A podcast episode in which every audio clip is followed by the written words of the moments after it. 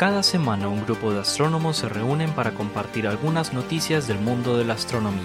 Este es el podcast del pregrado de astronomía de la Universidad de Antioquia. Estamos desde el observatorio, el podcast del universo.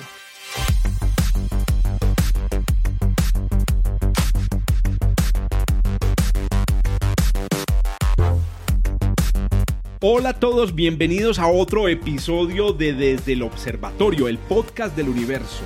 Es un podcast que se produce, se edita en la ciudad de Medellín, Colombia. Lo hacemos los profesores del pregrado de astronomía de la Universidad de Antioquia en Medellín, Colombia. En este, aquí están conmigo el profesor Pablo Cuartas, el profesor Germán Chaparro, el profesor Juan Carlos Muñoz, el profesor Esteban Silva y quien les habla, Jorge Zuluaga, también profesor de la Universidad de Antioquia. Hoy, adicionalmente, y como lo, se ha vuelto ya, digamos, una maravillosa costumbre en el, en el podcast, tenemos una invitada. Eh, ahorita conversábamos que es nuestra primera invitada extranjera. Bueno, nuestra primera invitada eh, no colombiana. Internacional. por ahí dicen que eh, uno es de donde ha comido más de dos años.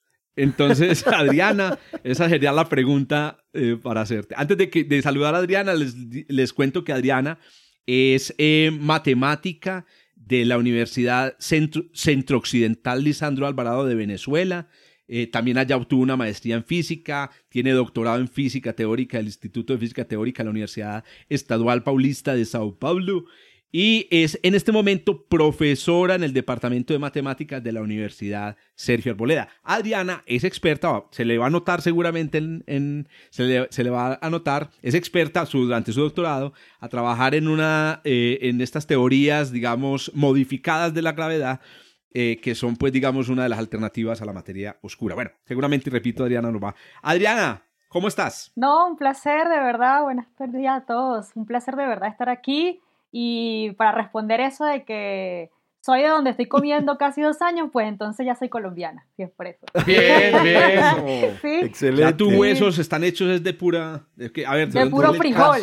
calcio de leche, calcio de leche, la sabana de Bogotá. Eso, de la leche, de las vacas. changua. de la, changua. no, no soy amante de la ah. changua, no. No, no, no, Mi corazón. Es que para eso sí tiene que ser uno boyaco, ah. hermano, para poder... A ver, recordemos que los venezolanos tienen, tienen, eh, tienen paladarcito, ¿sí o qué? Entonces me imagino que, no comerás tan... Sí, claro. Son muy gourmets, eso sí es cierto. No, pero yo, yo, yo, recuerdo que había algo parecido, una sopa parecida en Mérida. ¿Una qué? Hombre. Una sopa parecida a la changua en Mérida, ah, no, no me digas Se llama piscandina, piscandina. Ajá, eso. ven que sí, ven ah, que sí. Pero tiene pollito, no, no tiene pollito. No. No tiene. No. No. Pablo, Pablo, si, si nosotros, nosotros estuvimos allá en Mérida juntos, ¿cómo no te acuerdas? Yo me acuerdo, pero yo no me acuerdo de la piscandina. No, lo que pasa es que...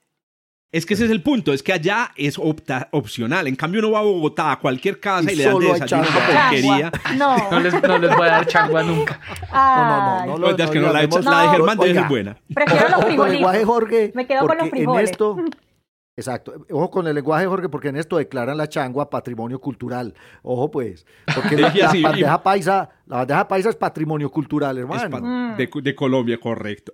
ya que habló Pablinche, suelte su primera noticia, hermano, a ver si empezamos.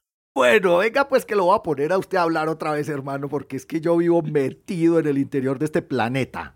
Resulta que me encontré en estos días la conferencia, porque además vi la conferencia de este estudiante chino, creo, de doctorado de la Universidad de Arizona, sobre el renacer de la teoría de Theia y del gran impacto para la formación de la Luna. Yo sé que ustedes, y sobre todo me imagino que muchos de los oyentes que nos están escuchando, conocen la hipótesis sobre el gran impacto. Es una hipótesis de los años, empezó por allá en los años 40, pero se estableció, digamos, con fuerza en los años 70 con Hartmann, sobre que nuestra Luna fue creada a partir de un pepazo que le dieron a la Tierra en formación hace unos 4.200 millones de años, por un objeto que se cree tenía, digamos, el tamaño, la masa de Marte. Incluso hay modelos ya, digamos, más renovados sobre este impacto con Theia que piensan que Theia podía ser incluso hasta cuatro veces más masivo. O sea, imagínense una mm. cosa que tenía el 40% de la masa de la Tierra.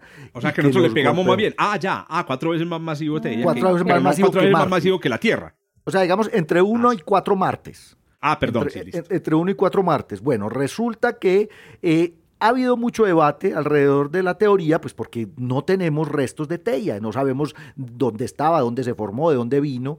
Las evidencias, digamos, que apoyan la hipótesis, pues tiene que ver con eh, el, tamaño del núcleo de hierro de la Luna, que es más pequeño que el de nosotros, la composición, digamos, isotópica de las rocas lunares, que están muy, digamos, eh, de acuerdo con las nuestras, igual el contenido de deuterio también ha sido un- un- una evidencia, digamos, química de- de- de este impacto, pero hay otros aspectos que no explica la, el- el- la hipótesis del impacto, como el hecho de que, por ejemplo, la Luna y la Tierra tengan una relativa composición eh, química en sus rocas muy similar. Si Teia hubiese sido otro planeta, probablemente estaba hecho con otras proporciones en, este, en su composición química y además tampoco hay, pues hay cosas todavía que, que, que se debaten, si era del tamaño de Marte o era cuatro, más veces, cuatro veces más grande, etcétera, etcétera. Entonces, Pero, pero ante todo, como, como muchos asuntos químicos, ¿no? Como que se toman Sí. muestras de diversos objetos de donde se suponía que venía Teia. Entonces vemos objetos similares y no se parecen. La, la química es la que mete que la no pata y mucho.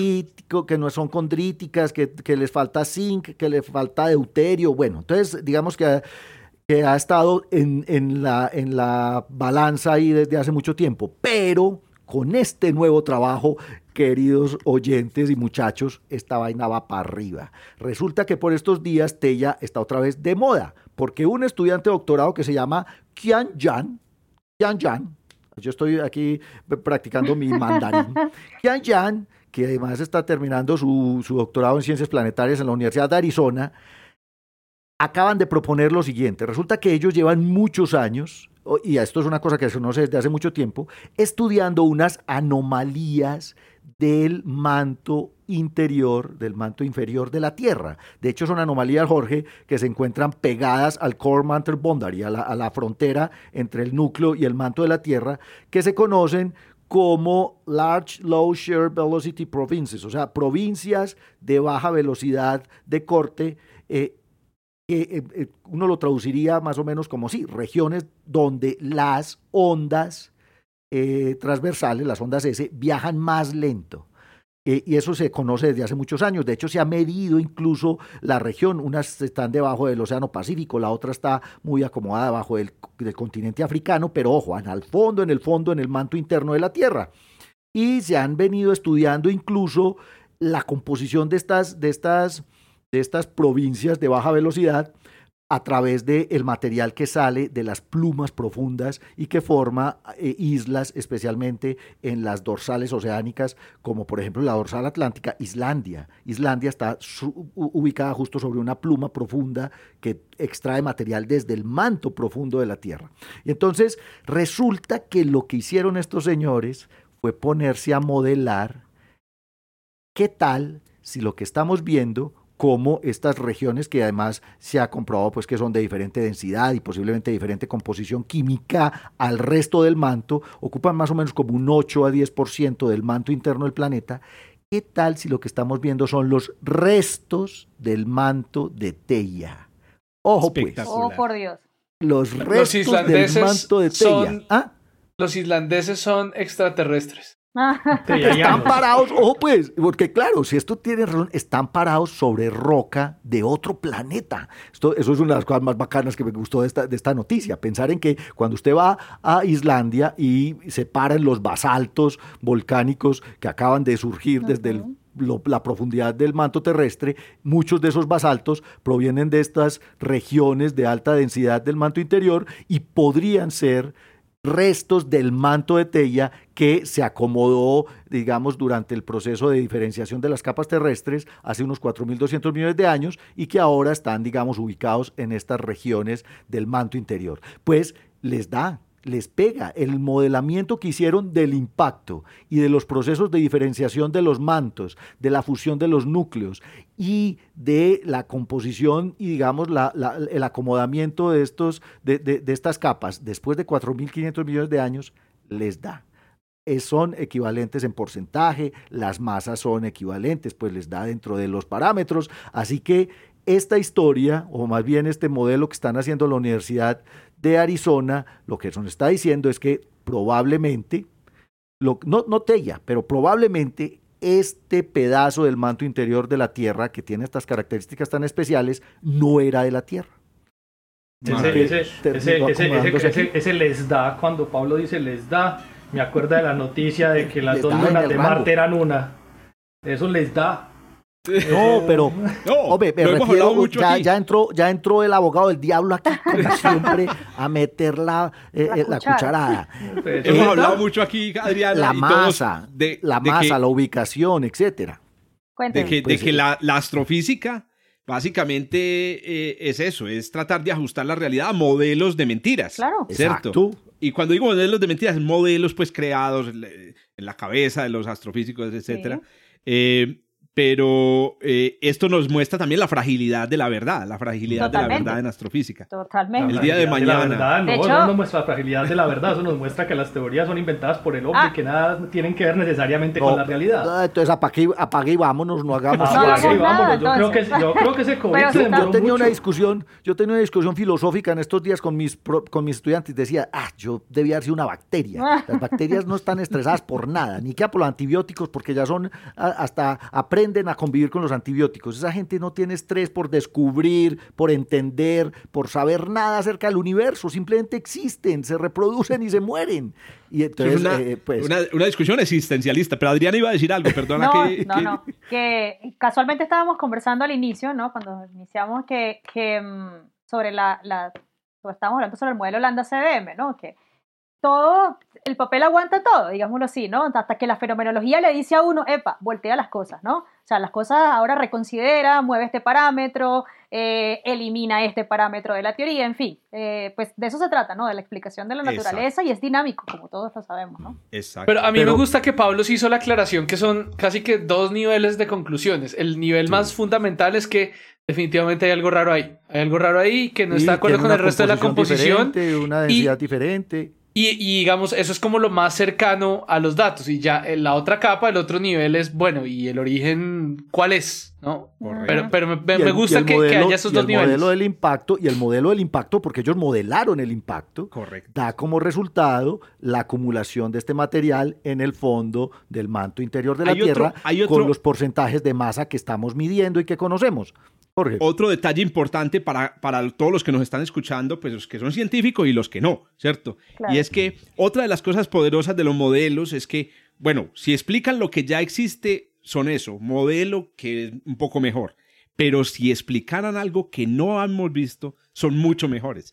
Entonces a mí me encantaría pensar en la posibilidad de que algún día pudiéramos tomar una muestra de, ese, de esa capa, esa, de- del interior, llegar hasta pero, el pero manto. está. Es que esa muestra ya existe, Jorge, porque son las rocas en Islandia, por ejemplo, que tienen composiciones diferentes al resto del manto terrestre. ¿Sí me? Excelente, una, composición isotópica diferente, entonces eso Eh, nos da... sí, claro, Están, entonces, eh, no, digamos que lo que estoy tratando de decir es, de no- el modelo debería predecir algo nuevo, y cuando predice algo nuevo, pues, por ejemplo, que descubramos un, un objeto en el espacio, ¿cierto? Por ejemplo, un, un pe- un pequeño asteroide que tenga la misma composición isótópica de esas rocas. ahí está el otro Eso pedazo de tella. demostraría que habría un pedacito de, de tella todavía por ahí, por ahí volando. Y un Excelente. detallito para disminuirle también, bueno, no, no quiero bombardear aquí la parte romántica, bonita, de decir que las rocas que salen por, por Islandia, pues son, son rocas que posiblemente sean de tella. Y es simplemente decir que de todas maneras, eh, la mayor parte de la materia que tiene la Tierra, especialmente en el manto y en la corteza, es materia que llegó del espacio durante, digamos, el, el- el- el último periodo de la formación. Lo digo porque alguna vez me corrigieron por ahí en redes sociales y yo dije, pues tienen razón. Y yo dije, la materia orgánica llovió de, de meteoritos y asteroides, entonces la materia de la que está hecha la vida es en principalmente materia que viene del espacio. Y me dijeron, pues no, todo viene en el espacio, todo. Ah, ¿De dónde más? se en la ¿De calle, dónde todo del venía? espacio. estaba, ¿De dónde más toda venía? estaba en el disco de acreción, sí, claro. De- decía Todo mi en mamá, antes que hubiera cielo y tierra, ¿dónde se paraban las cucarachas? Buena, buena, buena, buena. En la luna, en metí- Tella. Tella, Tella. Muy bien, excelente. Gracias, Pablo Linche, por ese, por ese, ese datico. No lo, lo- no lo vamos a dejar de repetir en las conferencias. Muy bacano. Vayan a Islandia. Ajá. Muy bien. Doña Adriana. La, última vez que estuvimos en Reykjavik era como más o menos así. era como Tella. Tella. Era como raro el piso. Con razón no entendí nada.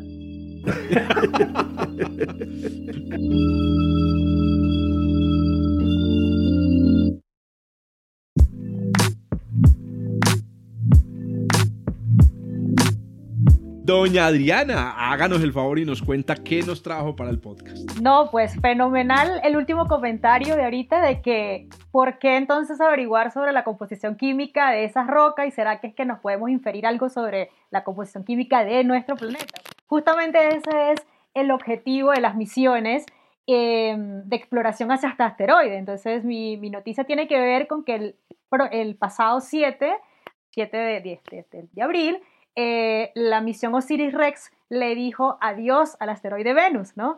Em, entonces, em, uh. como para contextualizar un poquito, ¿no? La misión Osiris-Rex es una misión norteamericana y ¿por qué lo menciono? Bueno, porque una misión eh, de, que estaba prevista o para la, tomar muestras de asteroides, ¿no? No de cualquier asteroide, ahí vamos a, frenarnos un poquito, ¿no? Eh, ¿Y por qué norteamericana? Porque también la Agencia Espacial Japonesa también tiene dos misiones, que fueron las Hayabusa 1 y las Hayabusa 2. Hayabusa. Exactamente, ¿no? Entonces, eh, súper importante, Osiris-Rex forma parte de una, de una gran misión de exploración espacial que es la New Frontier, donde estuvo Juno, New Horizon, entonces Osiris-Rex forma parte de, esa, de ese, digamos, como ese pool, ese pool de, de, misiones a exploración espacial. Ahora, em, estamos interesados en tomar muestras de asteroides, ¿por qué? Justamente para inspeccionar lo que es la composición química y geológica de estos objetos para ver qué podemos inferir sobre la formación de, no, de, de lo que encontramos aquí en la Tierra, ¿no? Em, bueno, Osiris Rex eh, le dijo chao al, asteroide Venus, un asteroide eh, potencialmente rico en carbono. Esa es una de las, de las cosas más importantes de la, del por qué esa misión escoge a Venus. Eh, Venus es el segundo asteroide, un asteroide tipo Apolo. Para los que nos están escuchando, un asteroide tipo Apolo eh, significa que... O sea, que pues, es una NEA es una NEA. Claro, exactamente. Es una NEA, sí, de ah, hecho está, está, en la lista de potencialmente el segundo, peligrosos. El segundo, de hecho, el segundo en la lista de los potencialmente peligrosos, ¿no? o sea, eh, es una NEA FA. Una NEAFA. Una NEAFA, exactamente. Sí. Una NEAFA, que es PHA. Que NEA, que, queremos aclararle aquí a todos los oyentes de Antioquia y de. de habla paisés. El, eje cafetero. Que es, un que NEA. muy colombiano. A mí ya me echaron vaina con eso con los NEA. Eh, exacto. qué, qué berraco, hasta que no hicieron decir NEA a Adriana. ¡No! bueno, IFA, IFA es PHA, que es Potentially Hazardous Asteroid. Exactamente. ¿sí? Dale. Entonces es el segundo más peligroso. Es el segundo más peligroso. En la lista. Sí, en la lista de los, de los, de los FA, de lo que acabamos de definir, de los potencialmente peligrosos. Eh, bueno, pues como para hablar un poquito de él, ¿no? Como les digo, tiene casi el 75% de composición de carbono, así que es súper interesante. Fue escogido entre una lista de casi 200.000 asteroides, ¿ok? Em, sí, súper, súper, una lista muy grande. Eh, y bueno, quedó él, quedó él de top en esa lista y listo, vamos a, vamos a mirar hasta allá. Eh, las anteriores misiones, las Hayabusa 1 y Hayabusa 2, también tuvieron como objetivo la colecta, de hecho lo hicieron, pero de unos asteroides, uno el Itokawa y el otro el Ryugu. Em, de hecho, la Hayabusa llegó, ya la, la cápsula eh, ya se entregó a la Tierra, ¿ok? Eso es importante. En el caso de la nuestra, de Osiris Rex, ¿verdad? ¿Por qué mm, fue, es tan relevante? Bueno, el hecho de que esta última, esta última, mm, digamos, toma de imágenes, que fue el pasado 7, y fue por una sospecha que se tuvo al momento de que el brazo mecánico hace la colecta de la muestra. Y era que, ¿será que, digamos, mm, no sé, estropeamos parte de la superficie donde se hizo la muestra? Y la, noticia que salió hace el día de ayer es que sí, sí hubo daños en la superficie del asteroide al momento de que el brazo mecánico toma la colecta. Pues bueno, ya está hecha la colecta, la colecta está a bordo de la sonda eh, ¿Cuándo se espera que entregar? Bueno, eh, la sonda mm, Osiris-Rex tiene, se va a quedar cerquita a unos 2.3 eh, millas, más o menos a 13.7 kilómetros de Venus, hasta el 10 de mayo. Hasta el 10 de mayo más o menos se va a quedar él ahí, donde va a tener ventana de salida, justamente de regreso, su camino de regreso a la Tierra.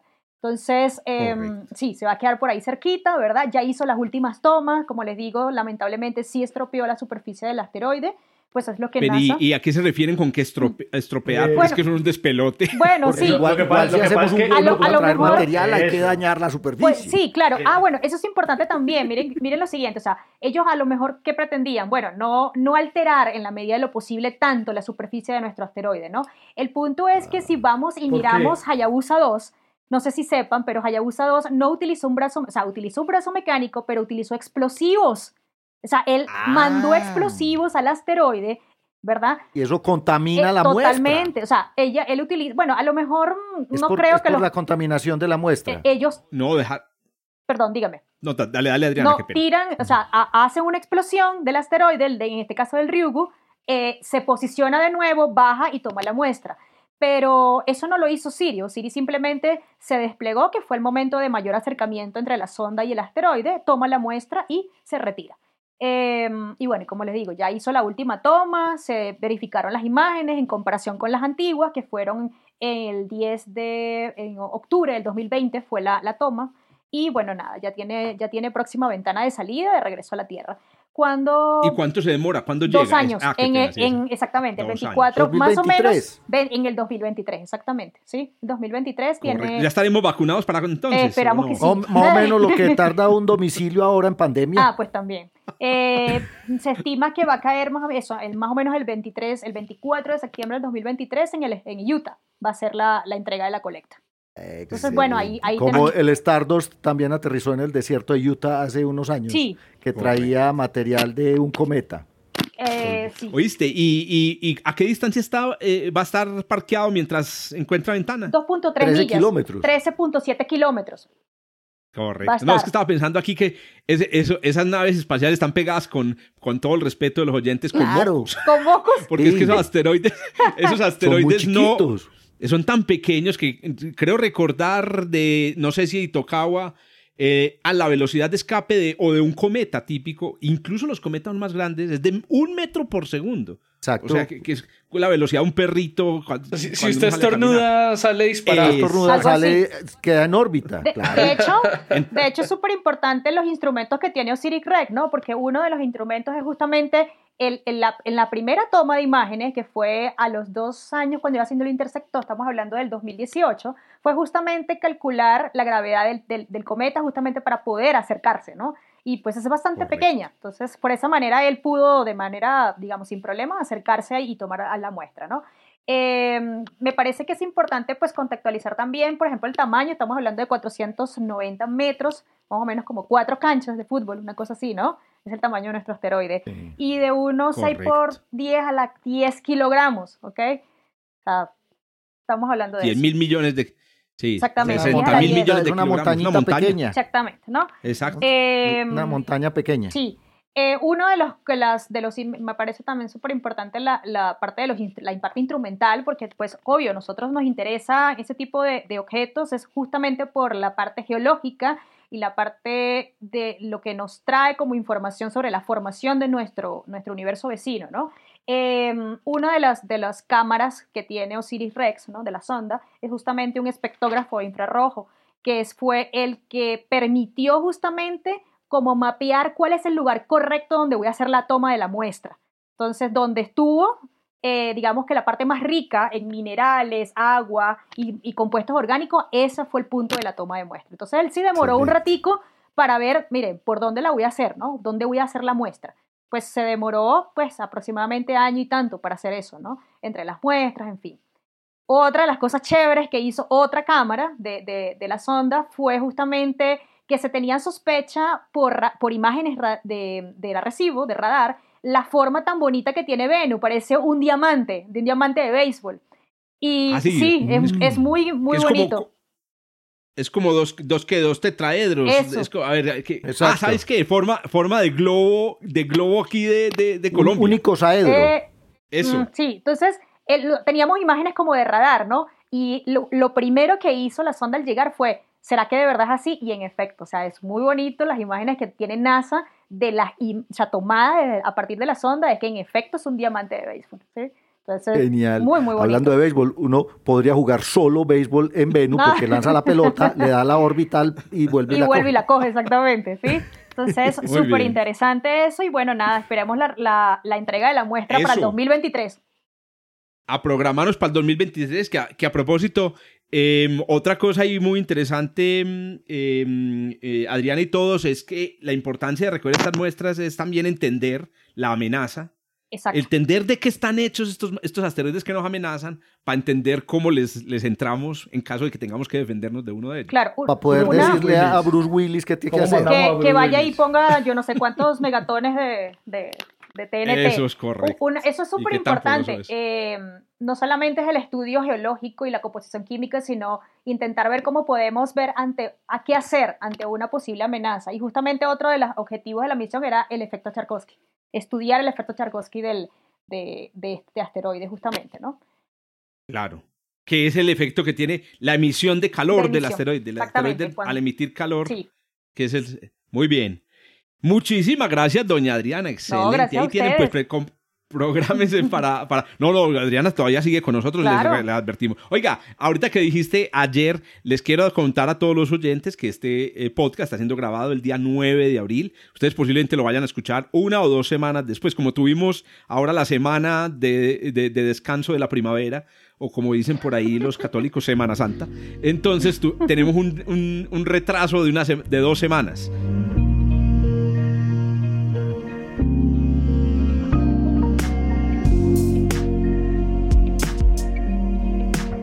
La noticia que les traje hoy es una noticia que está dando pues mucho de qué hablar eh, en estos días justamente alrededor del 9 de abril. Es un paper que salió el 7 de abril también, eh, coincide con el tiempo. De, y la traigo al podcast de astronomía porque creo, creo y, voy, a, voy a probarles que tiene que ver con astronomía. A ver, eh, ¿cuál es la noticia? La noticia es un resultado experimental muy esperado. Llevamos más o menos unos 20 años esperando pues como este, este resultado pues tan, tan sólido, eh, que tiene que ver con la medida de una propiedad mm, mm, muy conocida de una partícula elemental, que también es una partícula muy conocida. Estamos hablando del muón. Los muones em, son los hermanos mayores de los electrones. Los primos. Son partículas. electrones con esteroides. Los primos. Este, electrones con eh, o los primos, sí. el primo gordo. el, primo gordo, el electrón. El primo gordo del electrón tiene una masa pues que es eh, un poco más de 100, 100, veces más que, la, que la, de, em, la de un electrón. Y bueno, como el electrón y muchas partículas eh, elementales, ellos tienen lo que se conoce como un momento magnético, que tiene que ver con el momentum angular, la rotación que tienen estas, estas partículas. Ahora, son partículas en principio partículas eh, elementales, así que son puntuales, y uno imaginarse, digamos, un punto dando vueltas es como difícil, pero bueno, es una propiedad cuántica, pero se la puede usted imaginar así, una partícula que tiene, digamos, una rotacióncita pequeñita, lo llaman momentum, el, el momentum angular. Em, el, valor, la intensidad de ese momento angular que se mide con el campo magnético, entonces la partícula da vueltas, produce un pequeño campo magnético, está predicha, digamos, por la, por la física desde los años 40, eh, la, ecuación de Dirac, em, y eh, está, precisa con, está predicha con en un valor eh, muy preciso, tanto el momentum angular del electrón como el momentum angular del muón. Ahora bien, ¿qué sucede? Sucede, sin embargo, que el valor de esa, de esa propiedad medida en el laboratorio se modifica un poco porque el vacío que nos rodea, en el que nosotros estamos sumergidos, está lleno de actividad. Y esa es, la, esa es una cosa que es muy importante entender. Si la partícula está, estuviera completamente sola en el universo, si solamente fuera un electrón y un muón, entonces él tendría un momentum angular. Pero como la partícula está sumergida en un, en un, en un vacío que lo llama el vacío cuántico, que está lleno de actividad, es como estar, ¿cierto? Como estar aquí metidos en el aire, estamos rodeados de actividad. Entonces el valor del momentum angular se modifica un poquitico. Y a esa modificación se la llama el momentum angular anómalo. Esa es una cantidad que se sabe que, que, tienen tanto el electrón como eh, el muón.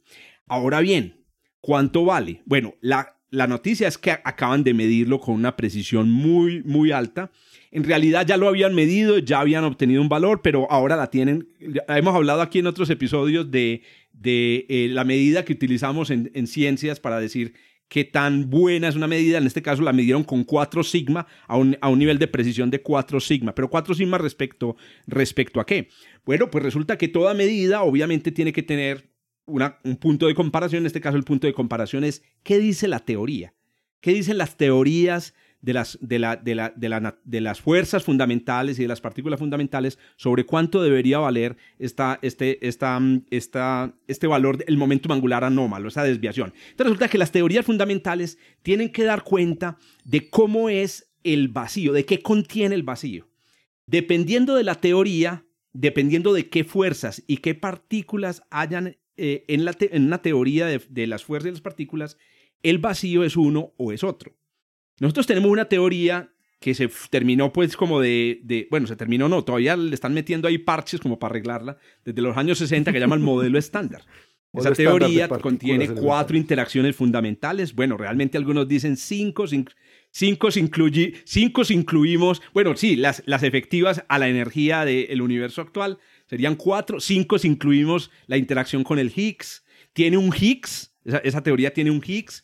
Bueno, y esa teoría predice eh, que el vacío en el que se mueven las partículas, pues contiene una cierta cantidad de partículas y de campos. Pues bien, cuando se toman todas las partículas y todos los, los, los, eh, campos y las fuerzas del modelo estándar, se predice el valor del momento angular anómalo del, del MON y el resultado que obtenemos con el modelo estándar no coincide con el que acabamos de medir. Y no coincide por 4 sigma. ¿Cierto? Muy bien. Entonces, ¿eso qué implica? De 4.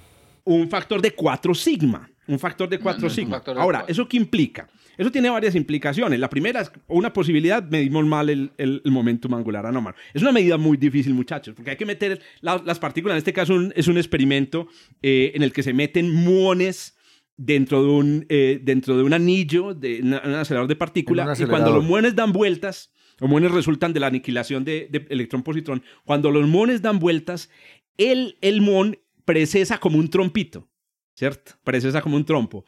Y el, y el, y el periodo de precesión, si el momentum angular es el momentum angular, digamos, de la partícula en el vacío, debería ser igual al periodo de, movimiento de la partícula dentro del coso. Entonces, ¿qué pasa? Resulta que lo que se detectó, y se detectó desde hace años, es que ese periodo no coincide. Es decir, que el, trompito no precesa a la velocidad. ¿Y eso se debe a qué? A la presencia, como les digo, de esas partículas en el vacío. Pero ¿qué pasa? Si tú haces esa medida muchas veces, empiezas a empezar a determinar cuánto discrepan el momento angular de la partícula sola y el momento angular del vacío. Pero a ver, ¿y entonces dónde está la conexión con la astrofísica?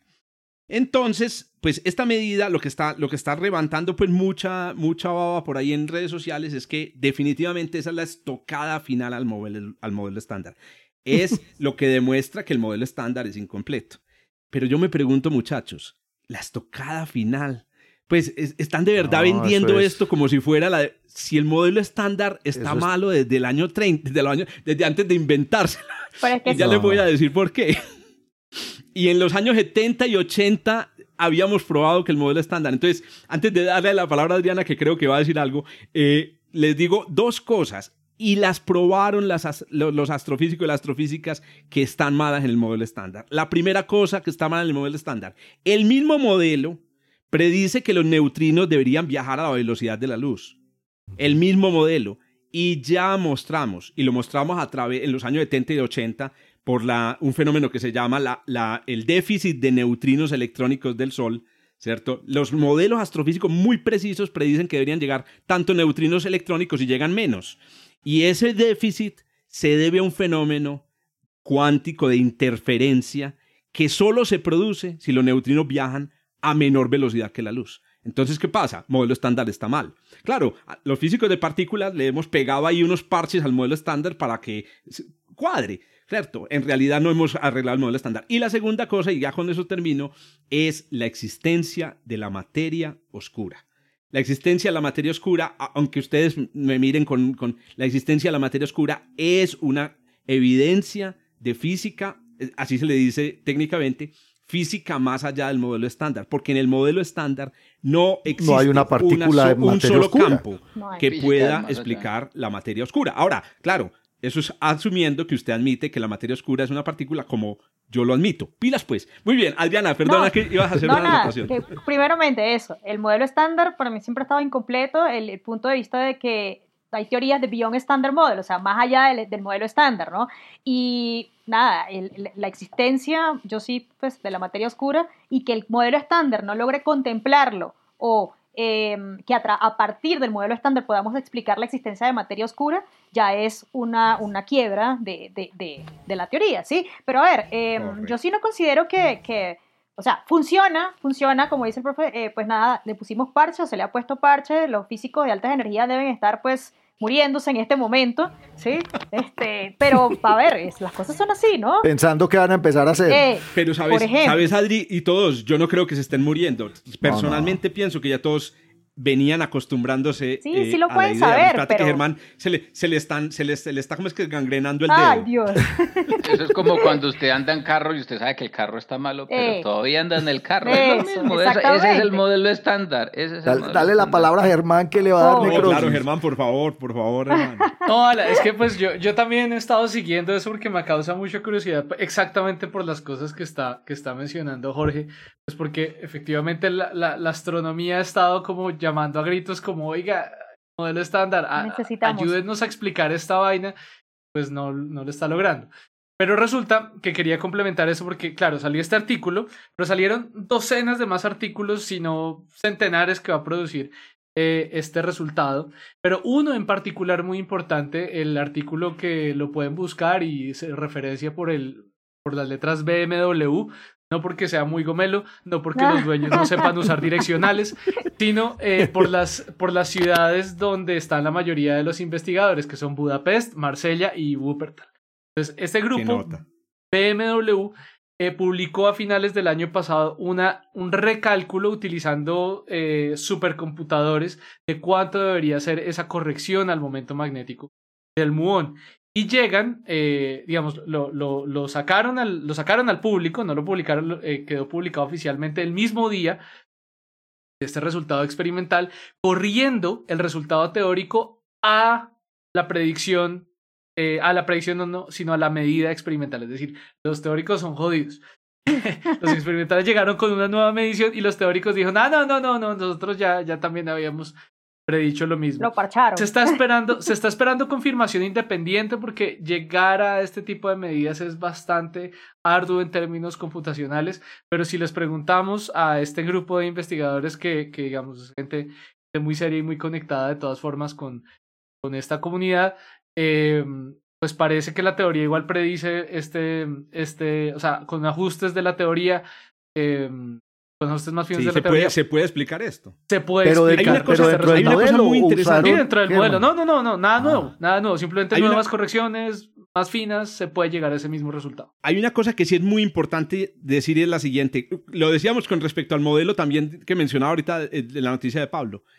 El hecho de que agreguemos un nueva, una nueva evidencia no es tampoco, pues como lo estoy diciendo yo, pues es que ya sabíamos. No nos permite descartar un montón de alternativas al modelo estándar. Eso es realmente lo que la gente y yo lo invitaría a que dijéramos. No digamos que el modelo estándar está mal. No, es que el modelo estándar está mal desde los años 30. Ay, ¿por qué desde los años 30? Fritz Zwicky fue el primero en descubrir que el modelo estándar que iban a inventarse 30 años después no era. Pero bueno, por la materia oscura.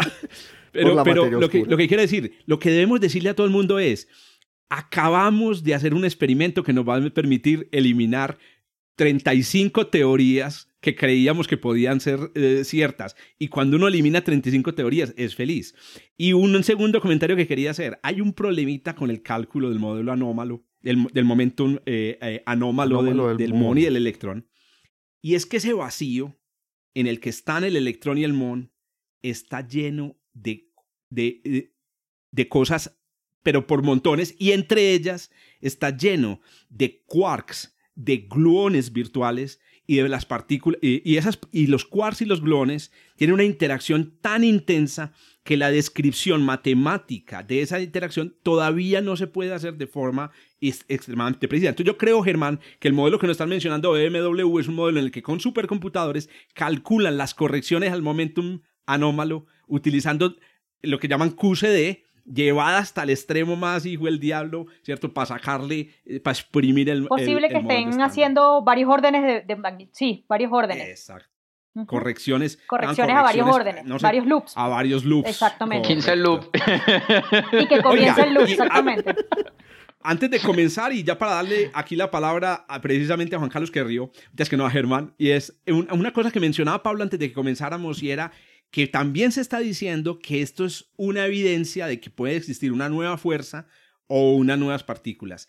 Hay que tomar eso con mucho cuidado porque, a ver, el hecho de que el momentum angular no coincida con el modelo estándar efectivamente puede implicar que haya nuevas partículas, pero no necesariamente una nueva interacción. Por ejemplo, complicado, pueden haber más Higgs. Eso es muy delicado. Claro, pueden haber más Higgs. ¿Sí me entienden? hay, modelos más allá del modelo estándar que tienen tres o cinco Higgs. ¿Cierto? campos que no conocemos. Exacto. No necesariamente eh, porque es que lo vi, lo vi en las noticias antes del noticia. es que esa es la, noticia amarillista. Eh, hay que cambiar la física, hay una nueva fuerza fundamental. No, hombre, está más importante y se murió el rey de Inglaterra, hermano. Eso es, eh, No, ¿cuál rey? ¿Cuál rey? El príncipe el, ah, el esposo de la reina, no es el rey, es el esposo de la reina. Oiga, no subieron la foto de, de, Amparo Grisales cargando. Cuando era bebé. Cargó no, no, no hablemos mal de Amparo Grisales, con todo respeto a Amparo, que se ha cuidado bastante. Bueno, muy bien. Ahí más antiguo que el campo del vacío cuántico. Exacto.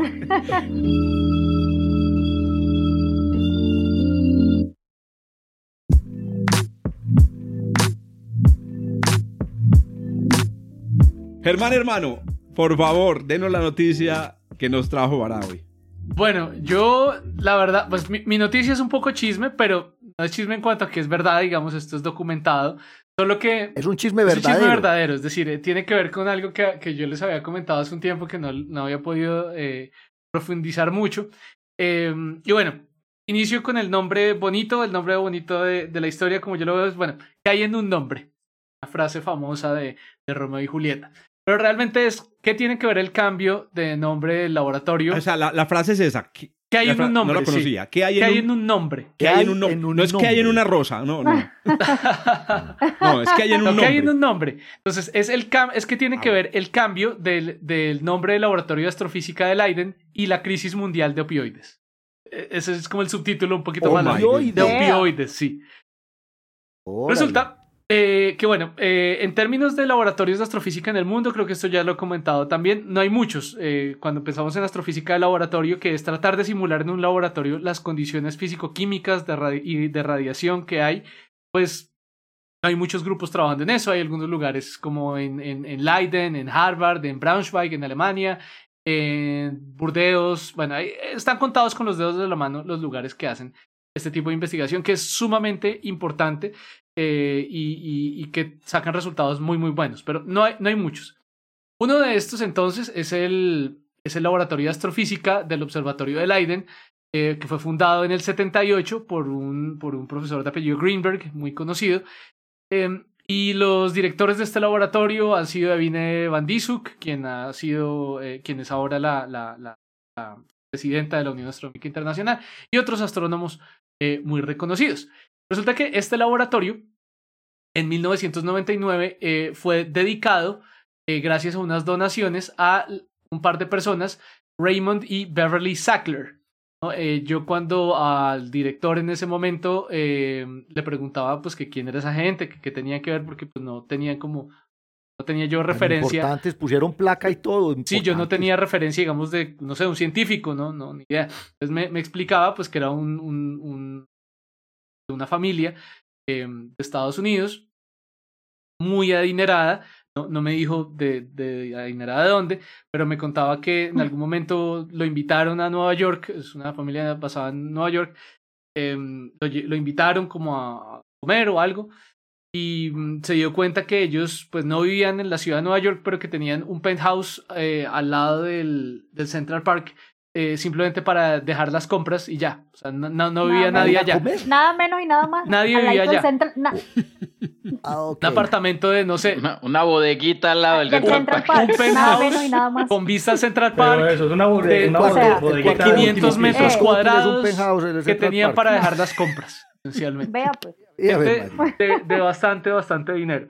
Entonces, eh, de hecho, eh, con, con, e, en ese laboratorio, de, de, ahí salí el trabajo donde publiqué mi primer artículo científico en el lejano 2009, porque yo, yo hice la maestría. Usted, se siente comprometido. Hice la maestría eh, en la Universidad de Leiden y uno de mis trabajos, no fue el trabajo de la maestría, pero uno de los trabajos que hice allá fue, fue haciendo un, un, instrumento para... El cálculo del área del apartamento de los No, no, no. De los, ¿Cuál es el apellido? el apellido No, el, trabajo que hice en ese momento fue eh, un, un, aparato para ver que también se pegaban los granos de hielo eh, en, el medio, en, el, en el medio interestelar o en discos protoplanetarios y ese aparato lo mandamos en un vuelo de estos parabólicos de la Agencia Espacial Europea. Que no. Yo, no pude viajar porque me negaron la visa, pero fue un trabajo muy bacano en el cual tuve la oportunidad de, de participar. Y, mucho menos en el vuelo parabólico tampoco no, por eso, podías viajar. En el vuelo no pude porque me negaron la visa, pero, pero digamos, el, aparato voló y se llevaron una foto mía también. Ah, al menos. Eso fue, en el 2006. La, la, la, llevaba el piloto así como entre los... Eh, algo así, algo así. y le dieron un pico así, y la pusieron ah. ahí encima. Ah, no. Bueno, bueno. Eh, perdón, perdón, vuelvo, vuelvo, vuelvo, vuelvo. Resulta que tiene, entonces, ¿qué tiene que ver todo esto? Resulta que ya ese, ese laboratorio, desde hace un par de años, ya no se llama así, ya no se llama el laboratorio Raymond y Beverly Sackler, que tuvo ese nombre durante, durante casi 20 eh, años. Resulta que esta gente es dueña de una farmacéutica que se llama Purdue, em, que es ahora considerada la responsable de la crisis de los opioides en Estados Unidos y en varias partes del mundo. Digamos, han, han, han, tenido que resistir en los últimos años cientos de, demandas por fraude, eh, por haber representado mal eh, la, la, efectividad y la capacidad de la gente, digamos, de manejar una droga en particular llamada eh, Oxycontin, que tiene como componente principal la oxicodona. Ese no es, oxicodona. Ese no es la que tomaba el Dr. House. no, no sé. Creo que... Ah. No, esa era Bicodin. Esa es Bicodin. Ah, esa es Bicodin. Pero la oxicodona es altamente adictiva. Pero también es un opioide. no, no, sé si han visto videos de Hitler. estaba eh, eh, de Hitler que se, se, ve así como mal, como un junkie, pues así terrible. Sí, el, sí. el man le gustaba, el man le jalaba la oxicodona. Es una vaina des, de, de, descubierta desde, el, desde, desde principios del siglo pasado. Entonces, esta gente lo que hizo fue, porque ya, ya, se, ya se prescribía para el dolor la oxicodona mezcladita con acetaminofén y esta vaina, esta gente la comenzó a vender pura. Pura lo comenzó a vender eh, y han muerto más de 200 mil personas. O sea, esto es una droga legal eh, por, por sobredosis en Estados Unidos. Eh, también mire el dato en Holanda. En Holanda el número se ha venido además duplicando. Que adicción. Altamente adictiva. Es súper adictiva. Es una droga terriblemente adictiva. Es como la, la llaman la heroína de los campiranos. Estados Unidos, la Hillbilly Heroin, porque se concentraron en empezar a vender por medio de algoritmos de, Machine Learning, comenzaron a identificar cuáles eran los pueblos que más tenían que ver con accidentes laborales como minas de carbón, como sitios, sitios muy deprimidos, con gente que, que, que tenía problemas de dolor crónico. Como siempre, pobres, sufriendo. Y a los más pobres, a la gente de los Apalaches, de, de, de donde son los, los, los Beverly, no sé si se acuerdan de esa serie muy vieja. Los Beverly Eso, Ricos. Beverly Ricos. Eso, ustedes todos, todos son millennials o, o, o, o ah. premillennials, entonces saben. y me estabas diciendo a mí Nosotros somos de la generación de la es la referencia, eso. Entonces, en todos estos pueblos comenzaron a identificar cuáles médicos trataban más estos casos por medio de drogas normalitas, no sé, de pronto Vicodin, Percocet, bla, bla, bla. Y comenzaron entonces fuertemente a mandar, si identificaban un médico que tenía más de, yo qué sé, 10 pacientes con dolores crónicos mandaban una, un, un representante, un representante a venderle a venderle Oxycontin, a decirle, vea, usted tiene que prescribir más Oxycontin, esto es totalmente seguro, mándele más Oye, dosis. Estoy pensando es cuando se va a cerrar esta historia alrededor de la esto, esto, esto, está para película, pues, esto es la, la historia y de en una los mafia. últimos años entonces explotó, se dieron cuenta que esta gente estaba vendiendo la droga como lo que no era, o sea, era prácticamente, hero, o sea, es heroína, pues no, no es heroína, heroína, pero es decir, sale también de, de, la, de, la, de la amapola. Opio, opio en pastillas. Es opio en pastillas. De la amapola, exactamente. Y esta gente para lavar su cara, entonces había donado dinero a una cantidad de universidades. Oh my God. Incluyendo el observatorio de leyes. Incluyendo la beca con la No, que no, no, no. la no, no, no, no. Dinero del No, narcotráfico. yo fui con la beca, yo Ay, fui con la beca Mazda. Ah, bueno. seguramente ah, tienen bueno, sus bueno, escándalos. Eh, No, pues beca claro, uno de ellos es que me- mete CO2 al, a Ahí la está, ahí todo el está. tiempo. ¿Qué pero más, bueno. qué peor que eso? Entonces, eh, eh, a la astrofísica, entonces donaban un montón de dinero a, a este lugar, al, al laboratorio Sackler de astrofísica. Tenían una Princeton Lecture en Astrophysics. Eh, la Universidad de Leiden en total le recibió dos y medio millones de euros entre el 98 y el 2011. Eh, también tenían, eh, irónicamente, la Sackler Distinguished Lecture Series on Human Rights. Human rights. Ah, como Human rights. siempre. Claro, es que ellos, ellos están protegiendo. Pero todo el mundo Oiga, le recibió plata. chisme. Oxford, el Imperial College de London, eh, Yale, Cornell, Columbia, Caltech, Brown, la Universidad de Washington, Híjole. recibía de Ya sabemos que a Germán no lo van a invitar a ninguna de esas No, no, instituciones. porque esa gente no habla Sí, sido- español, esa gente no habla español. por haber participado no, en el podcast. Olvídese de ir a comer en el apartamento de Y, Nueva y York. la, y la- y la tajadita de la de Antioquia. ¿dónde quedó? Pero esa es la Ah, cosa, o sea, sí. nosotros siempre soñamos y lo hablamos cuando nos reunimos, bueno, ¿cómo sacamos esta vaina adelante? No, necesitamos lo- los bolsillos, Dinero. los bolsillos de un Mm. ricacho que no tenga nada mejor que hacer con la plata. Y vea, vea, esta gente se le cumplió el sueño, dijeron, vean, nos cuidado. conseguimos unos, Ay, unos millonarios de Nueva York para que nos financien esto y, y ahorita pues les tocó quitarle el nombre, to- tocó quitar el nombre de Sackler, también donaban un montón de cosas de arte, al Louvre, el Louvre también le quitó, le quitó el nombre a una sala que tenían del La museo. sala Sackler. Sí, no un montón de museos en el mundo también le han quitado eso. Entonces, hombre, esto es una, un arma de doble filo pensar en los, en los multimillonarios del mundo. Siempre, a veces pensamos que ellos son la solución a financiar la ciencia y, y vea. Entonces, bueno, ese fue el chisme. Me dejaste asustado. fue el chisme que les tenía guardado desde hace rato. Chisme, No, pero súper chisme. carnudo. Un chicharrón con. Sí. buena Cuando van a hablar de astronomía, pues. No, Sí, no, estamos porque hablando de- estábamos, hablando- No, estábamos hablando oiga, de astronomía no. y ahora pasamos a hablar pero de oxicodona, metadona, todo eso. Ustedes no se veían un documental en. Discovery, en Discovery World History que llamaba Connections. Ah. Era una belleza. Uy, empezaba, en un tema y le daba la vuelta a la historia y A volvía todo al el tema. planeta. Los, los, eh, eh, eh, los- yo creo que los inventores de ese programa eran paisas. Eran como los capítulos de Los Simpsons. Yo, yo- yo creo, yo creo- yo creo que eran paisas porque uno arranca con una cosa y termina hablando de otra siempre. Siempre. Ay, Como en este podcast. es así, usual en o, o sea, a- Empiezo con un tema y termino con otro. Ah, eh, esa- eh, por eso es que tenemos seguidores, muchachos. Los 20 seguidores de este podcast nos escuchan por eso. Pero bueno, Por los chismes. ahora con este chisme nos van a seguir también otros 200 que quieren saber sobre las, los que tentáculos nos del a seguir- narcotráfico. no, yo, eso, yo creo que nos va a seguir más bien la DEA, La la. CIA. A ver qué carajo La Por culpa de las relaciones extrañas de Germán con, a, con a- a empresas. investigar los ingresos de Germán.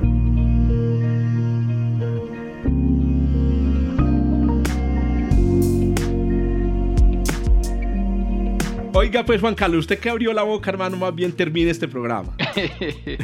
No, yo voy a, volviendo a la astronomía, Ah. volviendo a la astronomía, eh, eh, eh, vamos a hablar otra vez otro poquito, un poquito de galaxias, porque salió una noticia hace poquito de, de la detección de un conjunto de, de galaxias eh, eh, enanas ultracompactas. Se llaman Dwarf Compact, eh, Ultra Compact Dwarf Galaxies, que son enanas ultracompactas, eh, chiquiticas, enanitas. eh, y que son clave para entender los procesos de formación, de, formación y de evolución de galaxias. Estas galaxias son galaxias enanas, son pequeñiticas, eh, comparten propiedades que están más o menos entre el rango de lo que sería un cúmulo globular y una galaxia elíptica enana, es decir, son realmente cachivaches muy pequeñitos, dominados principalmente por eh, la presencia de poblaciones estelares.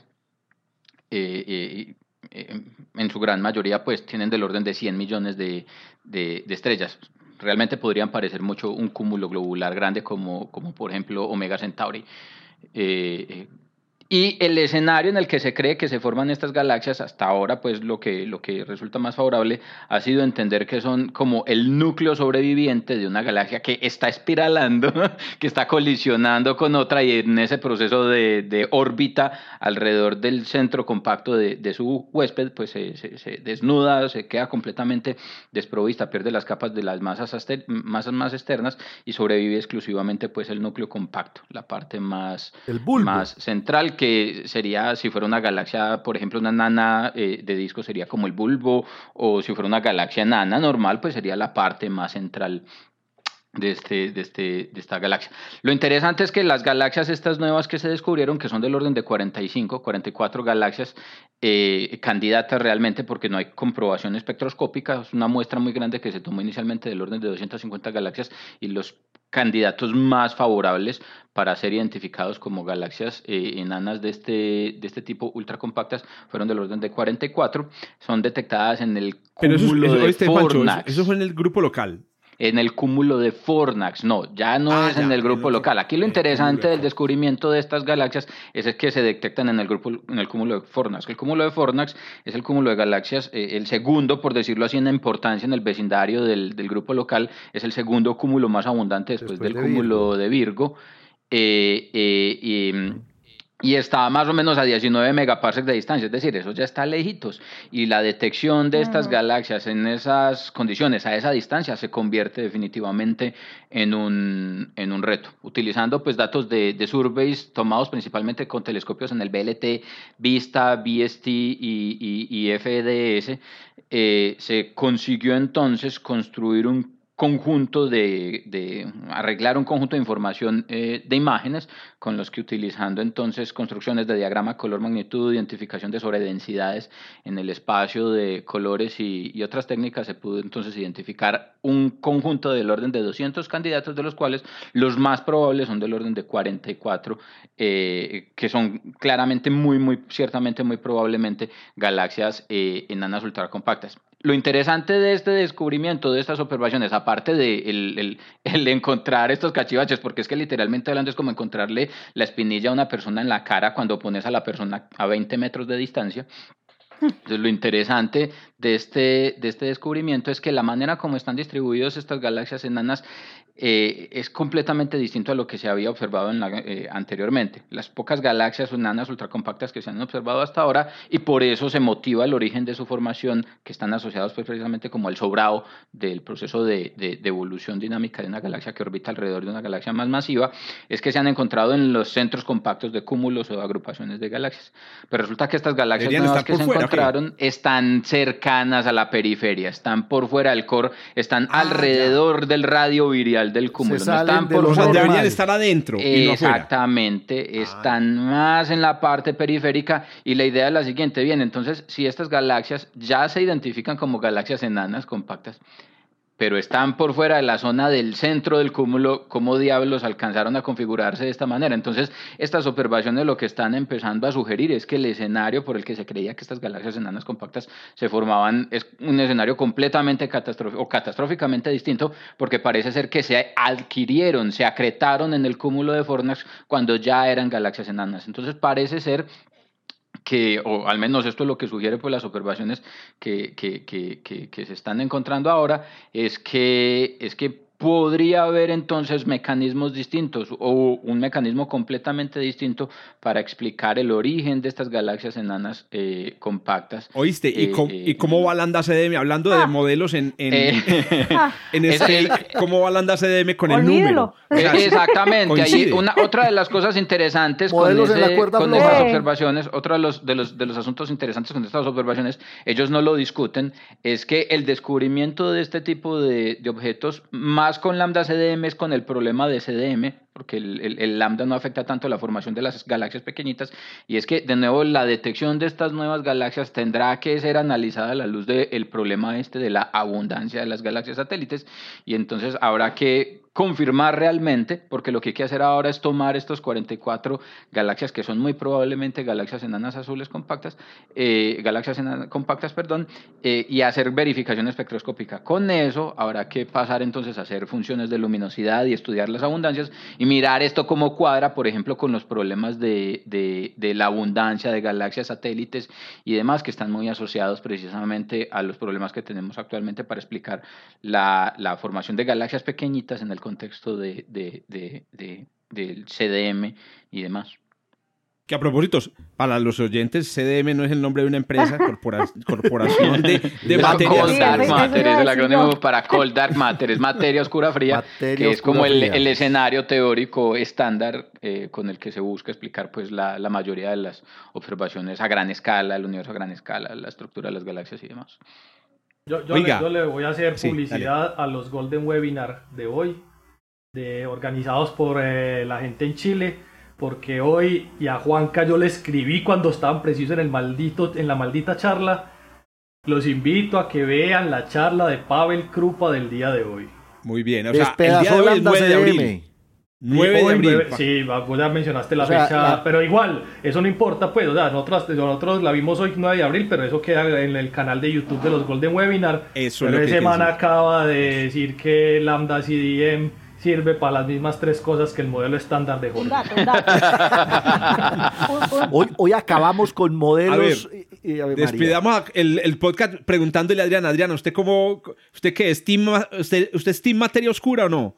Eh, team materia oscura. Team, ¿Usted es team materia oscura o usted más bien es duda, duda de la materia oscura?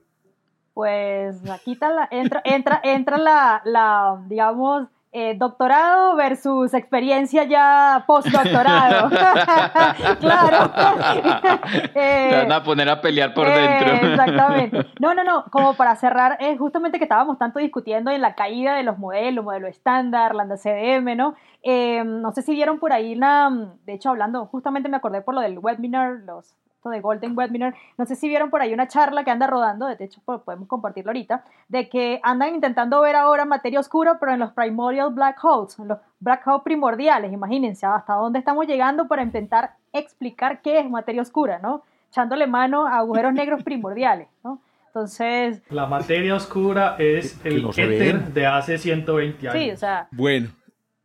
Yo también soy Team Primordial Black Holes. a ver, pues, a ver, vamos a ver en la jeta. vos, sos, de los que cree que hay Primordial Black Holes. Sí, sí, yo sí creo que universo.